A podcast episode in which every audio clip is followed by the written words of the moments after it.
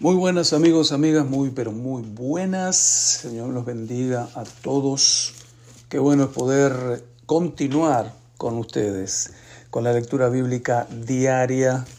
Sé que son varios, son una buena cantidad, alrededor de, de 50, 60 o más, que están siguiendo la lectura constantes. Hay muchos otros pero que de repente, no sé, parece como que eh, juntan las, las, los audios, las lecturas de, todos, de toda la semana, no sé cómo hacen, porque después sí aparecen, eh, sí aparece la audiencia, ¿no? Pero constante, hay un grupo constante, permanente, día día, día día, lo cual me trae mucho gozo. A esos compadres y comadres, Dios me los bendiga. Los felicito si pudiera, les daría un premio. Empezamos noviembre, ¿no? Estamos ya en el mes de noviembre, 1 de noviembre. Tradicionalmente se celebra este, a los muertos en estos días, ¿no? Pero bendito sea Dios que nosotros celebramos vida. Aleluya. Bueno, hoy leeremos 1 Timoteo 3, leemos Isaías 36, 37 y leemos otro poco del Salmo 119. Vamos, primero a Timoteo 3. Palabra fiel. Si alguno anhela, anhela obispado o pastorado, buena obra desea. Pero, ahí viene un montón de requisitos. Es necesario que el obispo sea irreprensible marido de una sola mujer, sobrio, prudente, decoroso, hospedador, apto para enseñar, no dado al vino, no pendenciero, no codicioso de ganancias deshonestas, sino amable, apacible, no avaro, que gobierne bien su casa, que tenga a sus hijos en sujeción con toda honestidad, pues el que no sabe gobernar su propia casa, ¿cómo cuidará de la iglesia de Dios? No un neófito, no sea que envaneciéndose caiga en la condenación del diablo. También es necesario que tenga buen testimonio de los de afuera, para que no caiga en descrédito y en lazo del diablo. Los diáconos, asimismo, es decir, igualmente, tienen gran responsabilidad. El otro nivel de liderazgo en la iglesia deben ser honestos, sin doblez, no dados al mucho vino. Los pastores no dados al vino los diáconos no dados al mucho, que guarden el misterio de la fe con limpia conciencia. Y estos también sean sometidos a prueba primero. Mm. Y entonces ejerzan el diaconado, si son irreprensibles. Las mujeres asimismo sean honestas, no calumniadoras, sino sobrias, fieles en todo. ¿no? Como que las diaconisas. Los diáconos sean maridos de una sola mujer y que gobiernen bien sus hijos y sus casas, porque los que ejercen bien el diaconado ganan para sí un grado honroso y mucha confianza en la fe que es en Cristo Jesús. Esto te escribo, aunque tengo la esperanza de ir pronto a verte, para que si tardo sepas cómo debes conducirte en la casa de Dios, que es la iglesia del Dios viviente, columna y baluarte de la verdad. La iglesia es eso. E indiscutiblemente grande es el misterio de la piedad. Esto parece que fue un canto de, de esa época. Dios fue manifestado en carne, justificado en el Espíritu, visto de los ángeles, predicado a los gentiles, creído en el mundo, recibido arriba en gloria. Vamos a la lectura del Antiguo Testamento y seguimos con el precioso libro de Isaías. A Isaías se le conoce como el Evangelio del Antiguo Testamento. También se lo conoce como la Biblia en miniatura, ¿no? 66 capítulos, como la Biblia tiene libros. Interesante, ¿no? Y también dividido de la misma manera entre el Antiguo y Nuevo Testamento. Es muy interesante los, los, eh, las coincidencias entre Isaías con, con la Biblia completa. Capítulo 36 y 37. Aconteció en el año 14 del rey Ezequías que Sennacherib, rey de Asiria, subió contra todas las ciudades fortificadas de Judá y las tomó. Y el rey de Asiria envió al Rapsaces con un gran ejército desde Laquis a Jerusalén contra el rey Ezequías y acampó junto al acueducto del estanque de arriba en el camino de la heredad del lavador. Y salió a él Eliakim, hijo de Hilcías, mayordomo, y Sebna, escriba, y Joa, hijo de Asaf, canciller, a los cuales dijo el Rapsaces, decid ahora a Ezequías, el gran rey, el rey de Asiria, dice así, ¿qué confianza es esta en que te apoyas? Yo digo que el consejo y poderío para la guerra de que tú hablas no son más que palabras vacías. Ahora bien, ¿en quién confías para que te rebeles contra mí? He aquí que confías en este báculo de caña frágil, en Egipto, en el cual si alguien se apoyara se le entrará por la mano y la atravesará. Tal es Faraón, rey de Egipto, para con todos los que en él confían. Si me decís, en Jehová nuestro Dios confiamos, ¿no es este aquel cuyos altares y cuyos cuyos lugares altos y cuyos altares hizo quitar Ezequías, y dijo a Judá y a Jerusalén, delante de este altar adoraréis. Ahora pues, yo te ruego que des rehenes al rey de Asiria, mi señor, y yo te daré dos mil caballos, si tú puedes dar jinetes que cabalguen sobre ellos. ¿Cómo pues podrás resistir a un capitán, al menor de los siervos de mi señor, aunque estés confiado en Egipto con sus carros y su gente de a caballo? ¿Acaso vine yo ahora a esta tierra para destruirla sin Jehová? Jehová me dijo, sube esta tierra y destruyela. La guerra psicológica al ciento por ciento. Once. Entonces dijeron Eliakim, Sebna y Joa a Rapsaces, te rogamos que hables a tus siervos en arameo porque nosotros lo entendemos y no hables con nosotros en lengua de Judá porque lo oye el pueblo que está sobre el muro. Y dijo el Rapsaces, ¿Acaso me envió mi señora que dijese estas palabras a ti y a tu señor, y no a los hombres que están sobre el muro, expuestos a comer su estiércol y beber su orina con vosotros? Entonces el Rabsase se puso en pie y gritó a gran voz en lengua de Judá, diciendo, Oíd palabras del gran rey, el rey de Asiria. El rey dice así, no os engañe Ezequías, porque no os podrá librar ni os haga Ezequías confiar en Jehová, diciendo, ciertamente Jehová nos librará, no será entregada esta ciudad en manos del rey de Asiria. No escuchéis a, Ezequías, porque así dice el rey de Asiria, haced conmigo paz y salid a mí, y coma cada uno de su viña y cada uno de su higuera, y beba cada cual las aguas de su pozo, hasta que yo venga y os lleve a una tierra como la vuestra, tierra de grano, de vino, tierra de pan y de viñas Mirad que no os engañe Ezequiel diciendo, Jehová nos librará. ¿Acaso libraron los dioses de las naciones cada uno su tierra de la mano del rey de Asiria? ¿Dónde está el dios de Amad y de Arfag? ¿Dónde está el dios de Sefarbaim? ¿Libraron a Samaria de mi mano? ¿Qué Dios hay entre los dioses de estas tierras que haya librado su tierra de mi mano para que Jehová libre de mi mano a Jerusalén? Pero ellos callaron y no le respondieron palabra, porque el rey así lo había mandado, diciendo, no le respondáis.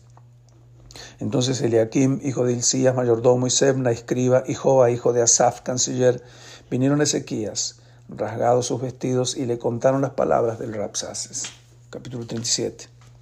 Aconteció pues que cuando el rey Ezequías oyó esto, rasgó sus vestidos y cubierto de silicio vino a la casa de Jehová. Gran decisión, ¿no? Y envió a Eliakim mayordomo, a Sebna escriba y a los ancianos de los sacerdotes cubiertos de silicio al profeta Isaías, hijo de Amós, segundo gran paso, los cuales le dijeron, así ha dicho Ezequías, día de angustia, de reprensión y de blasfemia es este día, porque los hijos han llegado hasta el punto de nacer y la que da luz no tiene fuerzas. Quizá oirá Jehová tu Dios las palabras del Rapsaces, al cual el rey de Asiria, su señor, envió para blasfemar al Dios vivo y para vituperar, con las palabras que oyó Jehová Dios. Eleva pues oración tú por el remanente que aún ha quedado. Vinieron pues los siervos del rey Ezequías a Isaías, y les dijo Isaías, diréis así a vuestro Señor, así ha dicho Jehová, no temas por las palabras que has oído, las cuales me han blasfemado los siervos del rey de Asiria. He aquí que yo pondré en él un espíritu y oirá un rumor, rumor y volverá a su tierra y haré que en su tierra perezca a espada. Vuelto pues el Rapsaces halló al rey de Asiria que combatía contra Libna, porque ya había oído que se había apartado de Laquis. Mas oyendo decir que Tiraca, rey de Etiopía, He aquí que ha salido para hacerle guerra. Al oírlo envió embajadores a Ezequías diciendo, así diréis a Ezequías, rey de Judá, no te engañe tu Dios en quien tú confías, diciendo Jerusalén no será entregada en mano del rey de Asiria. Esa es la voz de Satanás siempre. No te engañe tu Dios, no creas en lo que dice la palabra, no creas en sus promesas. 11. He aquí que tú oíste lo que han hecho los reyes de Asiria a todas las tierras que las destruyeron, y escaparás tú. ¿Acaso libraron sus dioses a las naciones que destruyeron mis antepasados, a Gozán, Aram, Rezez y a los hijos de Edén que moraban en Telazar? ¿Dónde está el rey de rey de Arfat, rey de la ciudad de Sefarbaim, de Ena y de Iba? Y tomó Ezequías las cartas de mano de los embajadores y las leyó, y subió a la casa de Jehová y las extendió delante de Jehová. Entonces Ezequías oró a Jehová diciendo, Jehová, Dios de los ejércitos, Dios de Israel, que moras entre los querubines, Solo tú eres Dios de todos los reinos de la tierra, tú hiciste los cielos y la tierra. Inclina, oh Jehová, tu oído y oye. Abre, oh Jehová, tus ojos y mira. Y oye todas las palabras de Sennacherib que ha enviado a blasfemar al Dios viviente. Ciertamente, oh Jehová, los reyes de, Asiria destruyeron todas las tierras y sus comarcas y entregaron los dioses de ellos al fuego, porque no eran dioses, sino obra de manos de hombre, madera y piedra por eso los destruyeron. Ahora pues Jehová, Dios nuestro, líbranos de su mano, para que todos los reinos de la tierra conozcan que solo tú eres Jehová. Entonces Isaías, hijo de Amós, envió a decir a Ezequías, así ha dicho Jehová, Dios de Israel, acerca de lo que me rogaste sobre Sennacherib, rey de Asiria. Estas son las palabras que Jehová habló contra él.